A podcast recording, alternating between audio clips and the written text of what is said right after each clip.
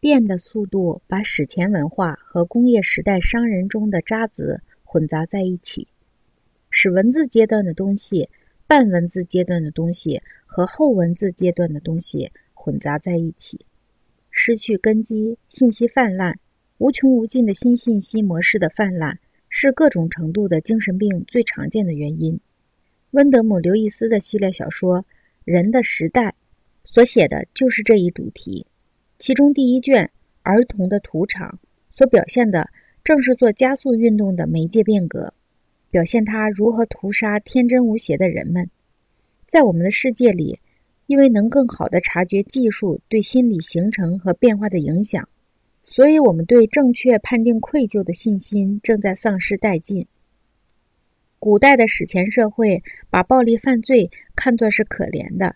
杀人者。在古人心目中，就像今天的癌症患者一样可怜。